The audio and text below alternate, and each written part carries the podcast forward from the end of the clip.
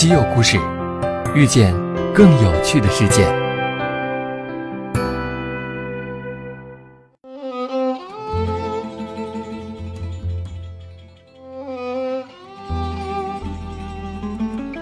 欢迎收听《稀有故事》，今天我们来讲一讲小王子和狐狸的童话故事。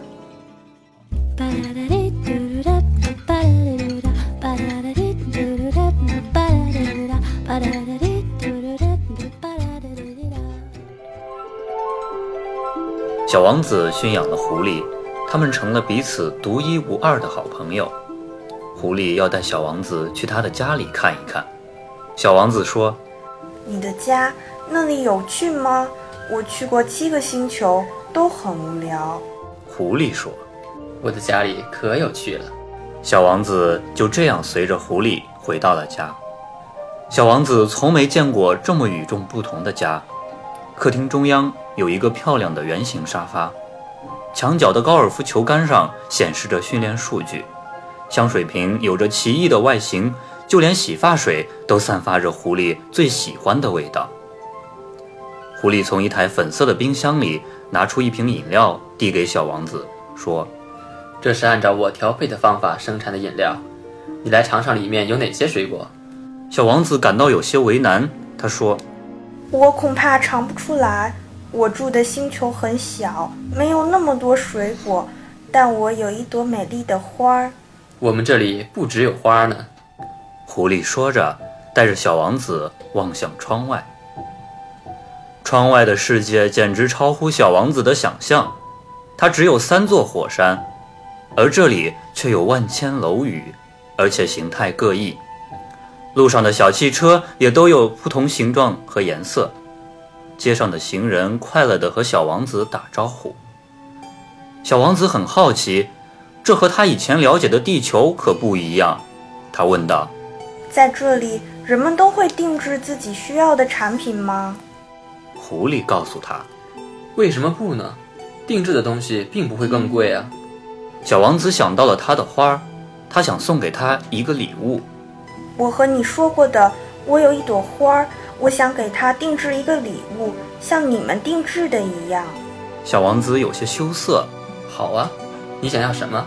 我的花儿讨厌风，但他又说清新的夜风对他的健康有好处。我也搞不明白了，美丽的花儿有时就是会说自相矛盾的话。可能他是讨厌猛烈的风吧。我想要一个罩子。能在风大的时候合拢，在风小的时候张开，但我不知道这样的罩子该怎么生产出来。聪明的狐狸听懂了小王子的意思，他拿出一部手机，告诉小王子：“你只要说出你想要什么，生产的人就能生产出来了。”那我要什么时候才能拿到啊？小王子急得一下站了起来。狐狸看看时间，很快。太阳落山的时候，你就能拿到了。小王子从来没有这么焦急地等待太阳落山。小王子终于拿到了他定制的罩子，他满心欢喜地摆弄着，但却突然露出了失落的神情。难道你不高兴吗？狐狸忧心忡忡地问。我很高兴，我的花儿也一定很喜欢。只是，我的小行星里只有我一个人。万一我的罩子坏了，我要怎么办呢？狐狸知道小王子就要离开，回到自己的星球了。他告诉小王子：“不要担心，你的罩子里有传感器，会实时上传数据。你虽然带走了罩子，但地球上生产的人还是能了解罩子的状况。如果它有潜在的故障，生产的人会通知你的。还没等它坏掉，就已经修好了。”小王子有说不出的惊讶和感激，他睁大双眼，默默地看着狐狸。他想带狐狸一起走，狐狸也猜出了小王子的心思，对他说：“我不会和你一起走的，就像我不会劝你留下来一样。快回家吧，勇敢的小王子。”从此，小王子和狐狸在各自的星球过着幸福快乐的生活，直到。永远，我们的故事就这样结束了。但故事里那个人人都能拥有独一无二的产品的世界才刚刚拉开序幕。西门子正引领数字化浪潮，让大规模定制化生产成为可能。下期稀有故事再见吧。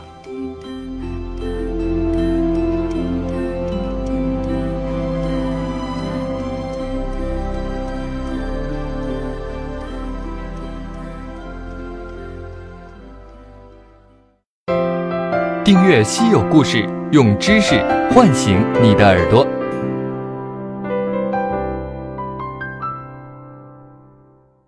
西门子调频一八四七，